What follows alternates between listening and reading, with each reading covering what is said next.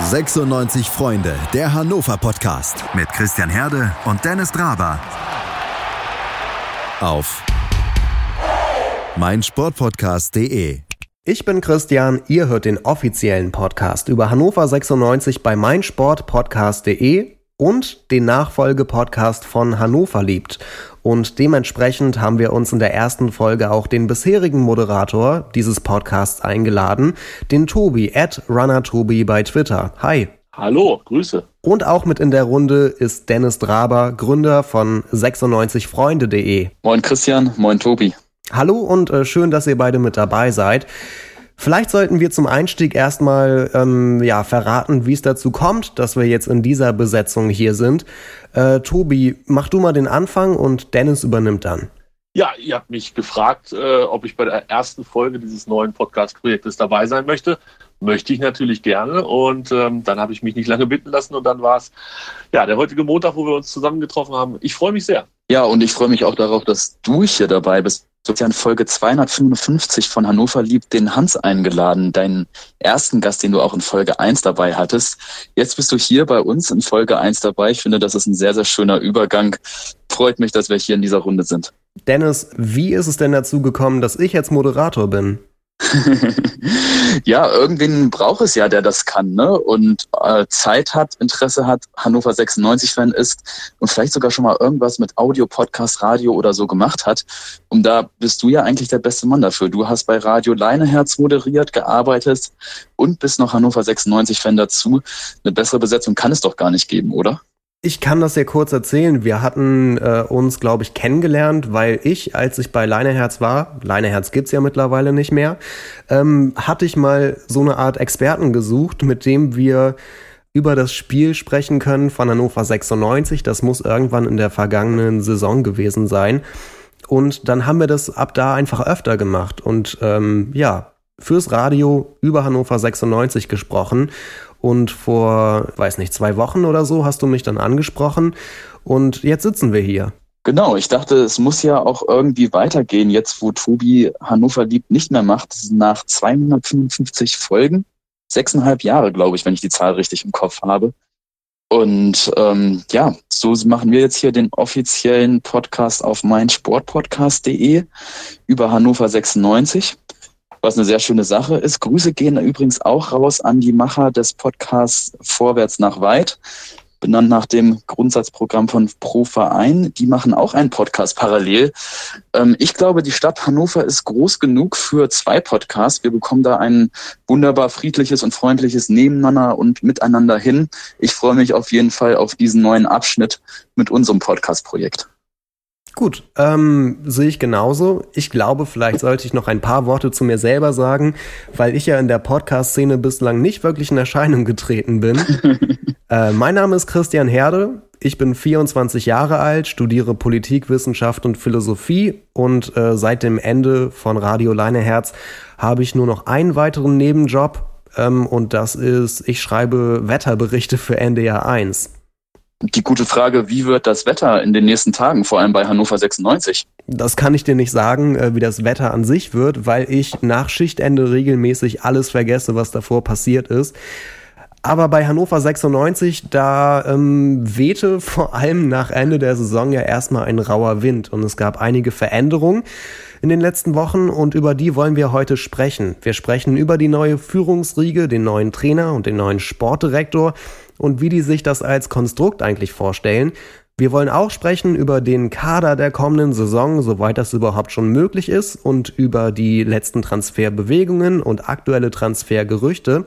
Und zu guter Letzt wollen wir dann noch einen Blick auf die zweite Bundesliga in der kommenden Saison insgesamt werfen und schauen, ähm, mit welchen Mannschaften sich 96 da messen muss.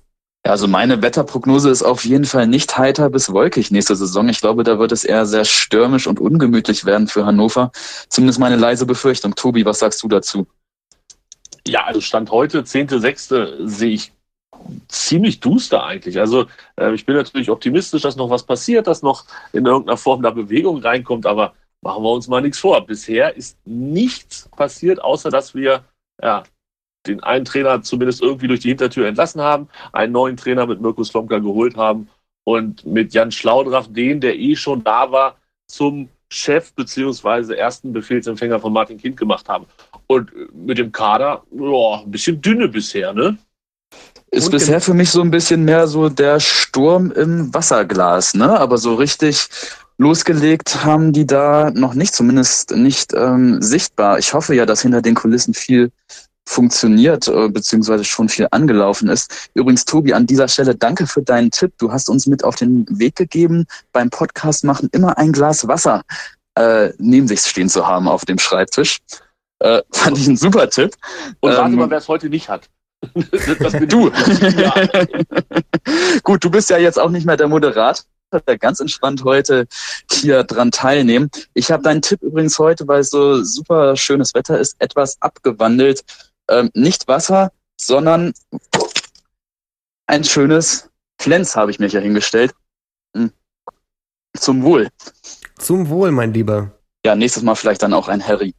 Aber ja, lass uns doch noch ein bisschen mehr über Hannover 96 sprechen. Und genau das machen wir gleich. Wie die wirklichen Wetterverhältnisse sind, ob es einen Sturm im Wasserglas gibt. Die neue Führungsriege, der neue Trainer, der neue Sportdirektor, darüber sprechen wir gleich. Schatz, ich bin neu verliebt. Was? Da drüben. Das ist er. Aber das ist ein Auto. Ja, eben. Mit ihm habe ich alles richtig gemacht. Wunschauto einfach kaufen, verkaufen oder leasen. Bei Autoscout24. Alles richtig gemacht. Die aktuellsten Themen aus der Welt des Sports. Auf meinsportpodcast.de. Hallo, hier ist Benny Hövedes. Ja, liebe Hörer, mein Name ist Birgit Fischer. Ich habe schon ganz viele Medaillen gewonnen im Kanu-Rennsport, im Kajakpaddeln. Hallo, ich bin Arthur Abraham, bin Boxweltmeister. Die Profis am Mikrofon, immer und überall auf meinsportpodcast.de. Ihr hört 96 Freunde der Hannover Podcast und ich bin Christian, spreche heute mit Tobi und Dennis über die neue Situation bei Hannover 96. Aber so neu ist das ja eigentlich gar nicht, denn alle, die jetzt die Führung übernommen haben und am Ruder sitzen, die waren irgendwie schon mal da. Die Frage an Tobi vielleicht zuerst. Was war denn deine erste Reaktion, als bekannt gegeben wurde, Mirko Slomka wird neuer Trainer und Jan Schlaudraff neuer Sportdirektor? Ja, der erste Gedanke war natürlich, Mensch, das ist ja mega kreativ und dafür haben wir so lange gewartet. Also ähm, ich glaube, es war irgendwie vier, fünf Wochen schon klar, in welche Richtung sich das alles bewegt. Horst Held war schon lange weg. Ähm, da war auch jetzt nicht so, dass man irgendwie spontan handeln musste. Man hatte ja auch genug Leute eingeladen in Kokenhof und wohin auch immer zu irgendwelchen Gesprächen. Die Presse hatte das ein oder andere Foto da erwischt. Grüße an den Schokoriegel von Herrn Anfang. Ähm, dann war ich tatsächlich ein bisschen underwhelmed in dem Moment, als man die beiden präsentiert hat. Ähm, auf der einen Seite, weil natürlich so, so aufgewärmte Geschichten mit, mit alten Lieben schwierig sind oder schwierig sein können. Ich bin da grundsätzlich noch einigermaßen optimistisch, dass es irgendwie vielleicht auch ein zweites Mal funktioniert mit Mirko Slomka. Aber dass man dann Jan Schlaudraff, der, ja, machen wir uns nichts vor, eigentlich als Praktikant, als, als Lehrling oder wie auch immer geholt wurde, den zum Chef macht, das war schon ein dickes Ding und das hat mich schon, das hat mich schon enttäuscht in dem Moment, muss ich sagen. Dennis, dein erster Eindruck? Zunächst einmal habe ich ähm, den Jan Stauder zufällig letztes Jahr im Urlaub kennengelernt auf Mallorca. Wir waren im gleichen Hotel. Ich habe mich an der Hotelbar abends mit ihm etwas länger über Fußball unterhalten und habe gemerkt, ähm, der Typ hat tatsächlich etwas, wenn ich das mal so flapsig sagen darf, in der Birne. Also der ist ähm, ziemlich intelligent. Natürlich ist er jung, vielleicht in dem Bereich, den er jetzt managen soll, unerfahren. Er hat zwar etwas Erfahrung als Scout gesammelt bei der Spieleragentur Sports 5. Ähm, er hat bei Jörg Schmatke hospitiert, hat aber natürlich noch keine Erfahrung in seiner Vita als Sportdirektor vorzuweisen.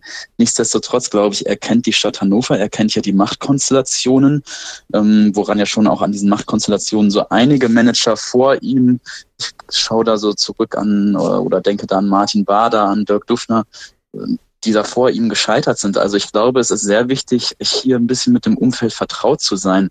Das ist er auf jeden Fall. Von daher glaube ich, dass Jan Schlaudorf eine gute Wahl sein kann. Zu Mirko Slomka bin ich tatsächlich noch hin und her gerissen. Das ist für mich eine Entscheidung mit ganz viel Licht, auch mit Schatten und ich weiß noch nicht, welche Seite überwiegt. Zu diesen Machtkonstellationen, ja, Dennis, da hast du natürlich vollkommen recht. Ähm, der kennt die Machtkonstellation, aber wie sind denn die Machtkonstellationen? Der, der Sportdirektor, der Manager, der wie auch immer er heißt, hat keine Macht. Das ist ja eigentlich das, ähm, was in Hannover dann am Ende immer rauskommt. Und wenn dann wieder die, die Baders, die Hells, die ähm, Dufners frustriert hier abreisen, dann hört man immer wieder, ja, irgendwie, ich konnte hier nichts alleine entscheiden. Wenn ich mehr als drei Briefmarken bestellen wollte, musste das alles über den Chef laufen.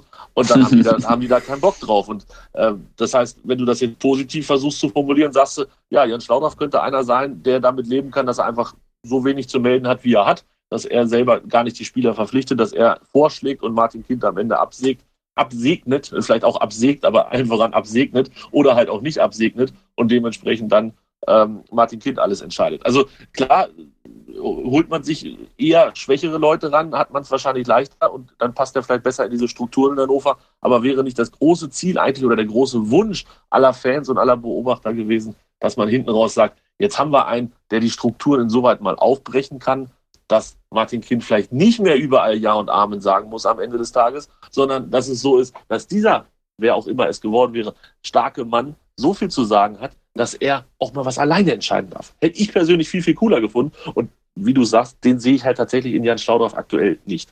Berechtigter Einwand, den du da gibst, auf jeden Fall. Ähm, Thema, weil wen sich die 96-Fans gewünscht hätten. Ich habe sehr, sehr aufmerksam in den letzten Wochen so Facebook durch Twitter durchgescrollt, habe hab die Diskussionen da verfolgt. Ähm, tatsächlich war ja eine sehr, sehr große Angst, überall zu spüren, dass jetzt ein Didi Beiersdorfer auch Dukaten, die die in Hamburg genannt wird, äh, hier aufschlägt. Tatsächlich da war die Abneigung der Fans offenbar sehr groß. Jan Schlaudorf habe ich empfunden, dass im Großen und Ganzen sehr positives Echo unter den 96 Fans zu spüren war. Das sicherlich natürlich auch daher rührt, dass er hier ein Held der Europa League Zeiten ist. Ich hoffe jetzt einfach, dass er auch genauso ein gutes Auge für Talente hat, wie er damals für den äh, Pass in die Tiefe hatte. Wenn ich, da, wenn ich da einmal zwischengrätschen darf, ähm, ihr habt ja vermutlich beide die Vorstellungspressekonferenz gesehen, oder? Ja, ja.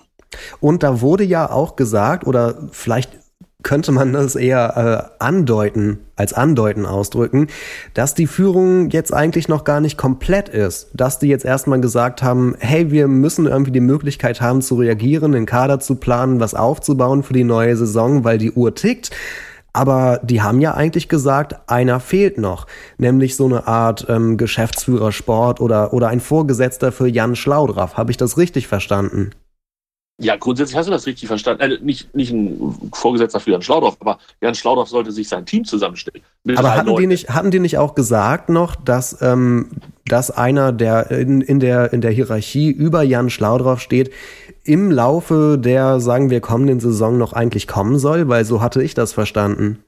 Nee, so war der erste Plan. Und dann hat man gesagt, ach, wir lassen das den Schlaudraff doch machen. Weil man keinen gefunden hat, weil die zu teuer waren. Warum, weiß ich ehrlich gesagt nicht. So wie ich das verstanden habe, ist Jan Schlaudraff für diese Zeit, er hat einen Dreijahresvertrag gekriegt, ist der jetzt erstmal der Manager, der Geschäftsführer Sport ist er ja noch nicht, aber der Manager, der Sportdirektor, ähm, der Mann, der da hier das in Anführungsstrichen sagen hat mit all den Einschränkungen, die ich eben gemacht habe. Und er möchte sich noch einen Stab von drei Leuten zusammenstellen. Ich glaube, das eine war ein Chefscout, das eine war ein Kaderplaner und das eine war halt ein Assistent, also genau. einer, der quasi ihm zuarbeitet.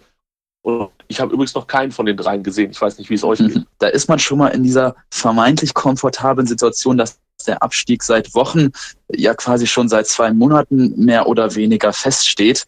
Und wenn die Konkurrenz von Hannover 96 nicht so schlecht gespielt hätte, wären wir eigentlich schon äh, seit Mitte Februar abgestiegen. Und da hat man diesen langen zeitlichen Vorlauf, weiß eigentlich schon, wir können jetzt mehr oder weniger für die zweite Liga planen, müssen uns auf jeden Fall Gedanken machen, dass wir eventuell in der zweiten Liga nächste Saison spielen könnten. Da hat man diesen wochenlangen Vorlauf, die wochenlange Zeit, ein Szenario zu entwerfen, was wäre, wenn Abstieg. Und dann kommt der Abstieg auch, aber man hat anscheinend kein Szenario entworfen zumindest kein Szenario, was dann auch in der Realität umgesetzt wurde. Und das schmerzt mich wirklich, dass diese Wochen Vorsprung, die wir hatten, jetzt wirklich den Bach runtergegangen sind. Aber liegt das denn daran, dass man ähm, mit verschiedenen Trainern gesprochen hat und vielleicht verhandelt hat und geguckt hat, was bringen die für, eine, für einen Spielstil, für eine Philosophie mit und das hat nicht zu Hannover 96 gepasst oder haben die den Roten einfach alle abgesagt nacheinander? Ich glaube, am Ende war es eine, eine gute Mischung aus allem. Ähm, ich persönlich, also jetzt mal ganz ehrlich, Spielstil, jetzt kommen wir nochmal zurück zur Pressekonferenz. Ähm, da hat ja, ich glaube, sogar Martin Kind was zum erwarteten kommenden Spielstil gesagt, Ähm, Schlaudraff und Schlo äh, Slomka haben da auch was zugesagt. Ich habe ein Zitat, wenn ich reingrätschen darf, Martin Kind. Hannover 96 braucht eine Philosophie, damit man nicht bei jedem Trainer oder Sportdirektorwechsel bei Adam und Eva anfangen muss. Hallo 2019, hier ist Hannover. Wir haben die Idee einer Philosophie. Jetzt mal ganz ehrlich. Ähm, klar wäre das schön und klar wäre das schön, wenn wir das schon vor 20 Jahren hätten eingeführt. Aber sind wir doch mal ganz ehrlich, das funktioniert doch nicht. Wer, wer soll denn die, wer soll die denn prägen, wer soll die denn äh, kultivieren, wenn Martin Kind schon in diesem Moment sagt, ja, wenn der Trainer und der Sportdirektor wechseln, dann muss die trotzdem bleiben. Ja, herzlichen Glückwunsch. Ich sehe das, ähm, ist, ist eine tolle Idee, bin aber sehr, sehr skeptisch, dass das funktioniert. Und äh, wenn ich die beiden, also äh, Slomka und Schlaudraff, da nochmal äh, mich dran erinnere, in der Pressekonferenz sprachen sie auch von, von offensiven Fußball und, und schnell und kreativ und so. Ähm, ja, super Idee, aber nicht vergessen, hinten auch mal ein bisschen dicht zu machen und so. Vielleicht ganz kurz nochmal den Kollegen Stendel anrufen, der gerade auf der Insel größte Freude hat, wie, wie, wie, Fußball in der zweiten Liga tatsächlich funktioniert. Und ähm, dass man, wenn man mit so einem Fußball aufsteigen will, das ist theoretisch möglich, Köln hat das ja auch gezeigt in der letzten Saison, die haben ja tatsächlich nach vorne gespielt wie die Verrückten. Ähm, dementsprechend musst du aber auch unfassbar viele Tore schießen. Köln Mann. hat das geschafft. Aber bei uns sehe ich im Moment, da sind wir dann wieder beim Kader, sehe ich nicht ansatzweise eine Mannschaft, die so dominant sein kann wie der erste Fußballclub Köln in der letzten Saison. Man redet ja auch jetzt von, von der 96-Philosophie und dass man jetzt eine hat. Aber sowohl auf der Vorstellungs-PK als auch danach ist mir persönlich ehrlich gesagt nicht so ganz klar geworden, was jetzt der Stil sein soll. Ich habe hier nochmal ein Zitat von Schlaudraff zur neuen 96 Philosophie. Wir wollen agieren und Fußball auf den Platz bringen, der begeistert. Die Fans sollen das Gefühl haben, dass da eine Mannschaft auf dem Platz steht, die marschiert. Gleichzeitig hat Slomka auch erwähnt, äh, dass man in der zweiten Liga wahrscheinlich längere Ballbesitzphasen haben wird und selber mit dem Ball agieren möchte. Auf der anderen Seite hat er sich dann aber wieder zurückgezogen und sozusagen und gesagt, ähm, ja, aber mit Kontern und so, das wird auch eine Rolle spielen und auch die 10-Sekunden-Regel könnte vielleicht irgendwie wieder angewendet werden. Und letzten Endes stehe ich hier und weiß ehrlich gesagt als Fan immer noch nicht, was ist denn jetzt die Philosophie? Ja, berechtigte Frage. Erst einmal muss ich tatsächlich an dieser Stelle eine Lanze brechen für Mirko Slomka in der Pressekonferenz, unabhängig jetzt von der menschlichen, charakterlichen Seite. Ich fand es toll, endlich mal wieder ein paar Basics über Fußball zu hören. Gefühlt ein halbes Jahr lang bei Thomas Doll habe ich nicht mehr gehört, als wir müssen den Bock umstoßen. Jetzt haben wir immerhin so ein paar Begriffe wie 10-Sekunden-Regel, Umschaltspiel, Konter. Ähm, da, da war schon so ein bisschen mehr Fleisch dran. Nichtsdestotrotz, du hast das schon gerade sehr, sehr schön aufgeführt. Da waren noch einige Widersprüche in sich selbst drin. Es klingt für mich so, als will man elfmal oder zehnmal einen Henrik Weidand haben, der aber genauso gut ähm, noch den Ball behaupten kann. Das ist natürlich alles ein Stück weit ein Wunschkonzert, gerade wenn man es nicht mal schafft, einen zusätzlichen Henrik Weidand-Typ zu verpflichten. Was ich ganz interessant fand, kann ich ja vielleicht sagen, ist, dass ja auch erwähnt wurde, Mirko Slamke hat gesagt, er habe viele Fußballspiele geschaut und er hat da ja einmal, glaube ich, auch explizit auf so ganz große Clubs wie sagen wir Liverpool verwiesen. Und das halt auch irgendwie im Zusammenhang mit der neuen 96 Spielphilosophie. Der positive Eindruck für mich ist dabei, aha, der schaut mal über den Tellerrand hinaus und hat vielleicht den Anspruch irgendwie, ähm, dass man auch wie eine große Mannschaft in dieser Liga auftritt und mit dem entsprechenden Selbstbewusstsein und mit der entsprechenden taktischen Philosophie daran geht. Aber nochmal, weiß man denn jetzt irgendwie, was der neue 96 Spielstil ist? Welche Elemente gehören damit rein? Nein, das weiß man nicht. Also du hast es ja eben in den Zitaten so ein bisschen gesagt, schnell spielen und, und attraktiv und so. Ich, ich bin weiterhin der Meinung, attraktiv gerne, aber wichtig ist erstmal erfolgreich. Ähm, die Reihenfolge sollte auf jeden Fall einbehalten werden, wenn es nach mir geht. Und dass Mirko Slomka sich das ein oder andere Spiel angeguckt hat, ja, logisch, der ist ja auch seit über zwei Jahren, ist der ja nicht mehr beschäftigt gewesen. Also ich hoffe, dass er die Zeit wirklich gut genutzt hat, ähm, die Zeit in Hamburg, okay, das war nicht so cool, aber in Karlsruhe war es halt richtig, richtig schlimm, ähm, als er da, ich glaube, zehn Spiele Trainer war und dann direkt wieder entlassen wurde. Also ich glaube, es ist auch für, für Mirko Slomka gerade so ein bisschen die letzte Chance, nochmal irgendwo unterzukommen. Und ich hoffe, dass er sich gut darauf vorbereitet hat und ich hoffe, dass er einen richtig guten Plan hat, wie er hier in Hannover in der zweiten Liga, das darf man halt nicht vergessen. In der ersten Liga ist Hannover 96 trainiert, das einfachste von der Welt. Hinten dicht stehen und ein bisschen was Witziges nach vorne machen, mit ein bisschen Glück bleibst du in der Liga. In der zweiten Liga wird das nicht funktionieren. Du wirst nicht zu Hause gegen Aue oder Sandhausen spielen und die kommen hierher und sagen, so, jetzt pressen wir Hannover mal richtig hinten rein. Die zeigen wir mal richtig, wie Fußball funktioniert. Nee, die sagen, Hannover, kommt mal, jetzt wollen wir euch auskontern. Und da bin ich echt gespannt, was die Idee von Mirko Slomka ist. Und so richtig verstanden habe ich sie noch nicht, würde aber tatsächlich gerne nach dem 17. Spieltag nochmal drüber sprechen, weil dann sollte man es spätestens erkannt haben. Dennis, denkst du, dass Mirko Slomka auch im Jahr 2019 noch als Trainer einer deutschen Profimannschaft funktioniert? Eine sehr berechtigte Frage was man eigentlich nochmal beleuchten sollte. Warum hatte Mirko Slomka bei Hannover 96 Erfolg? Du hast ja gesagt, ähm, Tobi gerade wunderschön aufgezählt beim HSV und erst recht beim Karlsruhe SC war ja Mirko Slomka als Trainer ein Flop. Das muss man leider so hart sagen. Damals bei Hannover 96 hatte er zwei phänomenale Co-Trainer an seiner Seite. Ähm, einmal äh, den Norbert Dübel und vor allem auch den Nestor El Maestro, der ja mit Slomka zusammen oder eigentlich auch mehr in Eigenregie, was man so hört, sich diese 10-Sekunden-Regel ausgedacht oder sie perfektioniert hat. Und ähm, ich habe so ein bisschen Angst, dass wir nächste Saison kein Genie an der Seite von Mirko Slomka, kein Taktikgenie sehen werden. Alexander Kiener hätte es sein können. Die Personalie fällt ja jetzt leider flach. Und sicherlich mag Mirko Slomka ein großartiger Repräsentant nach außen hin sein. Er hat ja Ausstrahlung, er hat Charisma, er kann mit der Presse, das haben wir auf der Pressekonferenz großartig gesehen, äh, wie er wirklich ähm, mit den Journalisten direkt in Kontakt tritt, äh, sie anspricht, sie von sich einnimmt. Er ist so ein Typ, gar, das meine ich gar nicht negativ, er ist ein Typ Menschenfänger. Ja. Er kann die Menschen von sich begeistern. Ich fürchte halt nur, dass es auch einen Mann an seiner Seite braucht, der richtig fürs Fachliche, der da ganz, ganz tief drin steckt. Ähm, eben wie Nestor El Maestro das vor einigen Jahren war oder wie es jetzt Alexander Kiener hätte sein können. Und solange ich diesen Co-Trainer nicht an seiner Seite sehe, fürchte ich ganz, ganz stark, das wird nichts. Ja, wir können ja mal raufschauen. Es wurde gesagt, ähm, das alte Trainerteam oder eher Co-Trainerteam, das soll übernommen werden. Und wenn überhaupt, habe ich jetzt vor ein paar Tagen gelesen, soll ein gewisser Herr Slatan Bajramovic, ehemaliger Schalke-Spieler, eventuell noch als Co-Trainer ähm, dazukommen. Wenn überhaupt, denn das alte Trainerteam wird übernommen.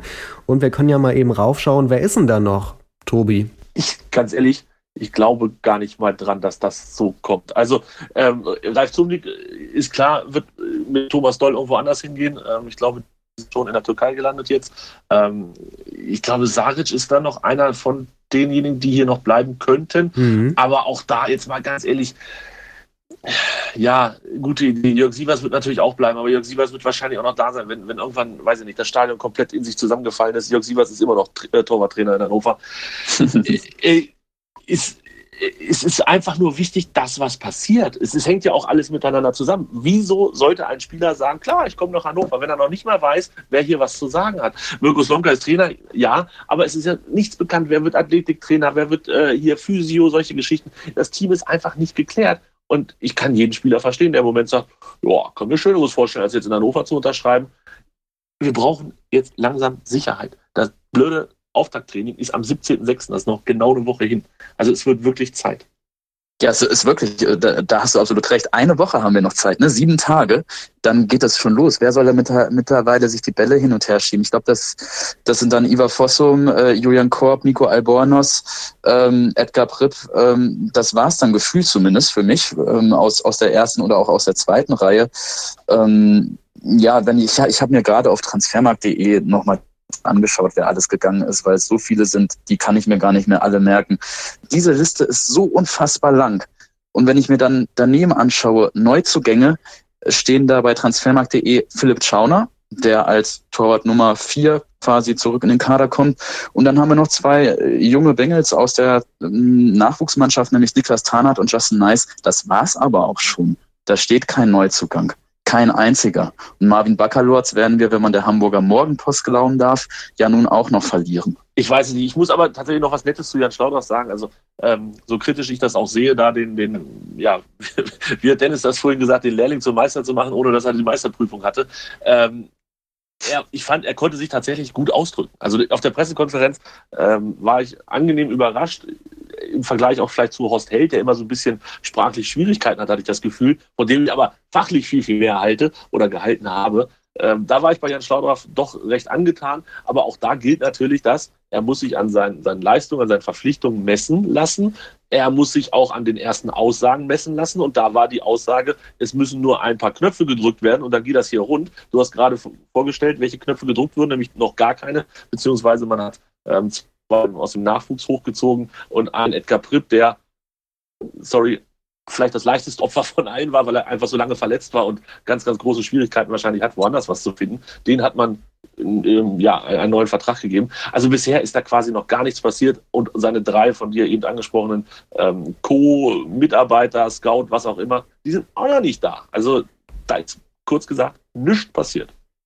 Aber da muss ich auch noch mal kurz äh, etwas zu sagen, weil du es gerade erwähnst, ähm, Pressekonferenz, Jan Staudorf, was Jan Staudorf gesagt hat auf der Pressekonferenz. Ich glaube, er hat verstanden, wie dieses Spiel hier gespielt wird, unabhängig jetzt nochmal von Kaderplanung. Ähm, quasi das, das Game of Thrones of Hannover, wie kann man das nennen? Game of Lower, Lower Saxony oder ja, Game ja. of Hanover? Ähm, okay, ich werde zu literarisch, sorry, aber ähm, diese eine wunderbare Aussage und vielleicht können wir sie uns ja gleich hiernach auch nochmal im Originalton anhören, wo Jan Schlaudraff sagt, dass er zukünftig der Chef von Mirko Slomka sein wird. Damals war es natürlich so, oder die Konstellation ist natürlich speziell, dass ein, ein Spieler äh, da oder einer, der damals ein Spieler war von, von, einem, von Mirko Slomka, jetzt äh, zu seinem Chef geworden ist. Aber ich glaube, dass das zwischen uns und in diesem Verein überhaupt kein Problem sein wird. Bei dieser Aussage musste ich tatsächlich etwas schmunzeln, weil die Reaktion von Mirko Slomka da sehr aufschlussreich war. Der Mirko Slomka versuchte das so ein bisschen wegzulächeln. Ich glaube, er hat Jan auch noch so leicht auf der Schulter getätschelt. Also für mich ist das natürlich auch gar kein Problem. Äh, ich erinnere mich gerne zurück an solche Momente, wo der Jan dann auch mal einen Elfmeter in der Europa League irgendwie zum 2-1 reingechippt hat. Da bin ich natürlich wahnsinnig geworden. Und ich glaube, es gibt auch äh, in naher Zukunft vielleicht Momente, wo wir äh, anderer Meinung sein können. Und das muss auch so sein, dass wir kontrovers diskutieren, um dann zu einer geschlossenen und richtig guten Meinung äh, zu kommen und das auch dann gemeinsam zu entscheiden. Aber da hat man gemerkt, dass Straudorf weiß, wie man dieses Machtspielchen hier spielen muss. Also er geht da tatsächlich selbstbewusst auf Augenhöhe ran, was prinzipiell erstmal, äh, glaube ich, die absolut richtige Herangehensweise ist. Fand ich tatsächlich auch ganz nett, die Aussage. Ähm, ja, mal gucken. Ich, also grundsätzlich kann es auch an Jan Schlaudorf nicht zu schlecht zu Pass kommen, äh, wenn er einen starken Trainer hat. Also äh, wir wissen damals die Streitereien äh, zwischen ähm, Slomka und wie hieß der? Schmatke hieß der junge Mann. Äh, da, sowas muss natürlich nicht passieren, aber dadurch, dass Mirko Slomka eigentlich eher unter erfahrener Trainer läuft, ähm, sollte das Thema Kabine vielleicht nicht so ein großes sein. Also da hoffe ich, dass das Mirko Slomka, wie auch immer so ein Kader später mal aussieht, dass er Probleme, die in der Kabine entstehen, selber regeln kann und dass Jan Schlaudorf sich nicht auch noch um sowas kümmern muss. Das ist, denke ich mal, auch die Hoffnung von Jan Schlaudorf, dass er da in dem Bereich ähm, sich nicht groß einmischen muss. Von daher mal gucken, wie die beiden da so harmonieren und wer wirklich am Ende äh, der Babo oder der Chamo, naja, eins von beiden ist. ja, damals äh, mit Schmatke und Slomka, das war ja auch eine Machtkonstellation und da scheint es auch menschlich nicht gepasst zu haben. Und Slomka hatte ja jetzt in der PK, soweit ich mich erinnere, auch so ein bisschen nochmal angerissen, dass er sich auch ähm, ich versuche das mal zusammenzufassen, menschlich weiterentwickelt habe. Also irgendwie sowas in die Richtung hat er ja, glaube ich, auch gesagt, ohne, ohne ohne das allzu direkt anzusprechen. Aber ihm geht ja durchaus der Ruf hinterher, dass er menschlich nicht der leichteste sei. Und da hat er ja so eine Bemerkung auf der PK auch noch zugemacht. Müssen wir uns da denn Sorgen machen oder glauben wir, dass er sich als Mensch vielleicht auch tatsächlich weiterentwickelt hat? Also ich denke, also erstmal fand ich es gut, dass das Thema noch angesprochen wurde in der Pressekonferenz. Es war nämlich ganz, ganz am Schluss. Es war nie Thema seine erste Amtszeit und dass es da halt auch schlechte Phasen gab und dass in Hannover heute nicht jeder mehr gut über Mirko Slomka redet. Äh, ich glaube, Andreas Willicke von der Neuen Presse war es dann, der das Thema nochmal kurz vor Ende angesprochen hatte und, und Slomka auch die Möglichkeit gegeben hat, äh, vielleicht da nochmal was zu, zu sagen, weil wenn du es selber ansprichst, ist ja irgendwie auch ein bisschen uncool. Andreas Willicke, Neue Presse. Ein äh, letztes Engagement endete ja hier, glaube ich, am Tag nach Weihnachten, nach dem zweiten Weihnachtstag, kurz vor Silvester. Gibt es irgendwas, was du dir vorgenommen hast, was du definitiv anders machen willst dieses Mal bei 96? Oh, da gibt es, glaube ich, eine ganze Menge. Ich glaube, man, man lernt ja wahnsinnig viel dazu auch in, den, in der Zeit, wo man keinen Job hat, aber auch in, in einer Zeit, wo man vielleicht woanders arbeitet und nochmal zurückblickt, auch auf eine Zeit, die unheimlich viel Spaß gemacht hat, die auch eine, ja, eine besondere Nähe hat zu, zu einem Ort, wo ich jetzt ja hier Heimat auch zugesagt habe. Der Umgang untereinander und miteinander, das, äh, die Gespräche, die Kommunikation mit den einzelnen Personen, die ja, Verantwortung tragen im Verein, aber auch mit mit äh, Menschen und äh, Persönlichkeiten wie euch jetzt, wo ich ja viele noch kenne. Äh, man kann vieles verändern, man kann, glaube ich, eine Menge daraus lernen. Und ich glaube, all das sollte dazu führen, dass ihr spürt auch, dass ich dazugelernt habe auf der einen Seite und würde mir natürlich auch wünschen, dass es von der anderen Seite zurückkommt. Finde ich gut, dass es in der, in der Pressekonferenz zur Sprache kam, denn jetzt kann man ihn daran messen. Also wenn es wieder in diese Richtung geht und wir wissen, in Hannover bleibt wenig geheim, jeder hat mindestens ein Viertelohr in der Kabine und weiß, was passiert. Ähm, dann wird es für Mirko Slomka wahrscheinlich auch relativ zügig, relativ schwierig in Hannover. Aber äh, vielleicht klappt es ja wirklich. Ich bin einigermaßen optimistisch, äh, dass er, ich sag mal, alle sind ein bisschen älter geworden, alle haben ein bisschen was dazugelernt. Und so kann ich mir gut vorstellen, dass auch Mirko Slomka vielleicht eher der nette Herr Slomka ist, den er ja, der ja auch zwischendurch mal gewesen sein sollte auf Schalke. Wir diskutieren ja jetzt viel über die Person Mirko Slomka vom Hörensagen. Wir haben viel gelesen über ihn, über den Kleinkrieg zwischen Jörg Schmatke und ihm als Trainer 2013. Wir haben da ganz viel in der Presse zu stehen gehabt, auch in der Boulevardpresse. Aber die wenigsten von uns können, glaube ich, von sich behaupten, mit Mirko Slomka auch persönlich bekannt zu sein, befreundet zu sein, ihn persönlich zu Gesprächen getroffen zu haben. Einer, der das tatsächlich von sich behaupten kann, das ist Ronald Reng. Ronald Reng, das ist der Bestsellerautor der Robert Enke Biografie. Und dieser Ronald Reng, der hat auch ein zweites sehr, sehr interessantes Buch über die Bundesliga-Welt geschrieben. Äh, aus dem Leben eines Bundesliga-Scouts heißt das Buch. Und es geht darum, wie ein junger Bundesliga-Scout, der tatsächlich existiert, also eine real existierende Person, Lars Mosko, ähm, wie dieser Lars Mosko durch die Bundesliga-Welt streift und ganz viele prominente Personen kennenlernt und äh, Kontakt mit ihnen hat. Und an zwei Stellen wird auch Mirko Slomka in diesem Buch erwähnt. Einmal wird geschildert, wie Mirko Slomka als Jugendtrainer zu seinen Anfangszeiten bei Hannover 96 ähm, wirklich fürsorglich und aufopferungsvoll für seine jungen Schützlinge da gewesen ist und mit ganz viel Herzleidenschaft und Hingabe diese jungen Spieler versucht hat, nach vorne zu bringen, ihnen auch etwas menschlich mit auf den Weg zu geben. Das ist die eine Seite. Und dann gibt es den späten Mirko Slomka, der in dem Buch kurz geschildert wird, dem offensichtlich der Erfolg zu Kopf gestiegen ist. Und da war gar nichts mehr zu spüren von diesem fürsorglichen, aufopferungsvollen Jugendtrainer, der er früher war.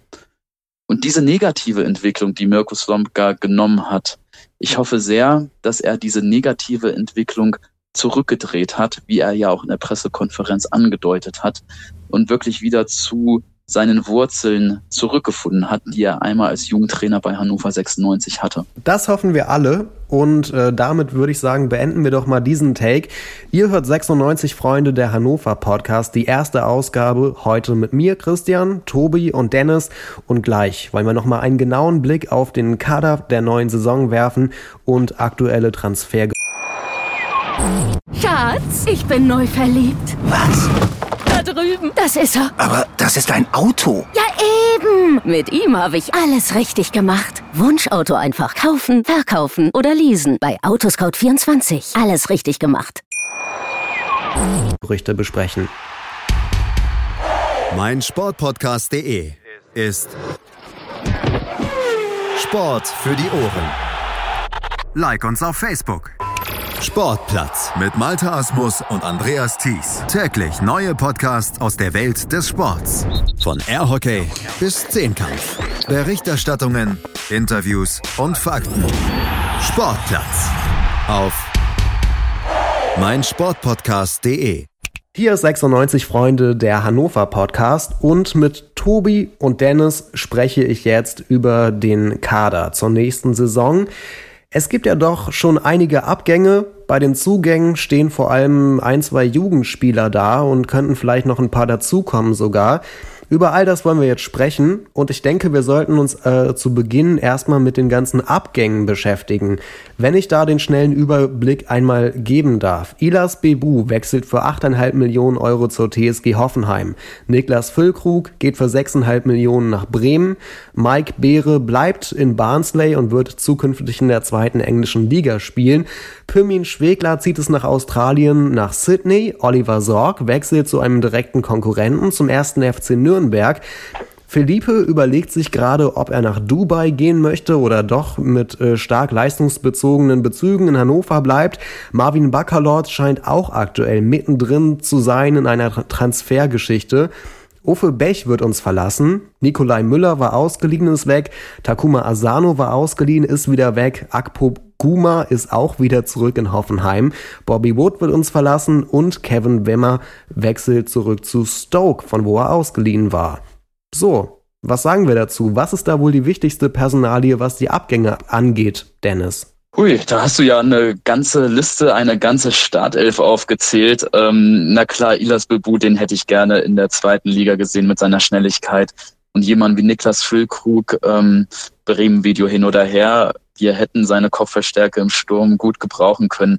Den wichtigsten, für mich persönlich wichtigsten, hast du allerdings in der Liste gar nicht drin gehabt. Na? Nämlich unseren ehemaligen Capitano Manuel Schmiedebach. Genau so einen Typen, der war ja gerade ausgeliehen zu Union Berlin hin, erscheint deshalb wahrscheinlich nicht in der Liste von transfermarkt.de, aber genau so einen Typen, einen Beißer, einen, der sich in jeden Zweikampf kompromisslos, bedingungslos reinhaut, der auch eine Identifikationsfigur für den Verein, für die Fans, für die jungen Spieler ist. Genau so einen brauchst du doch in der zweiten Liga. Und mich hat es sehr, sehr geschmerzt, dass Manu jetzt durch den Aufstieg von Union Berlin leider uns nicht in der zweiten Liga nächstes Jahr helfen wird. Tobi, warst du auch so überrascht, gerade bei der Liste der Abgänge, dass die schon so lang ist eigentlich?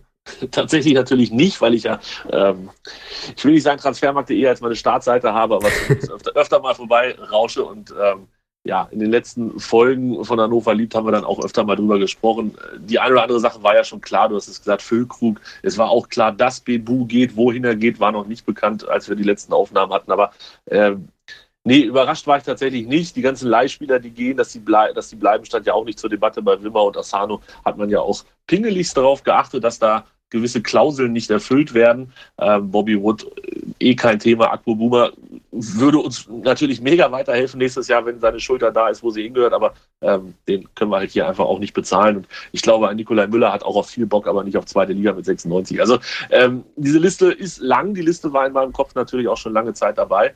Ähm, und die Liste ist halt auch wirklich ein riesen, riesengroßes Problem, denn das sind natürlich nicht alles Weltfußballer, ähm, aber das sind teilweise Spieler, die einfach immer da waren, die wichtig sind, die, ähm, ich sag mal, Schwegler, Baccalords, die auch so, so einen Schuppen mal zusammenhalten können und mit Füllkrug und Bibu natürlich auch zwei, die leistungsmäßig so gut sind, dass sie uns in der ersten Liga natürlich allen voran geholfen hätten, aber in der zweiten Liga einfach zu den Top 5 Spielern wahrscheinlich gehören. Und die sind jetzt weg. Und da musst du dir überlegen, wie du das Problem löst. Und wenn ich an die letzte Zweitliga-Zeit denke, da hat man es gelöst, indem man eben gerade so einen Füllkrug geholt hat.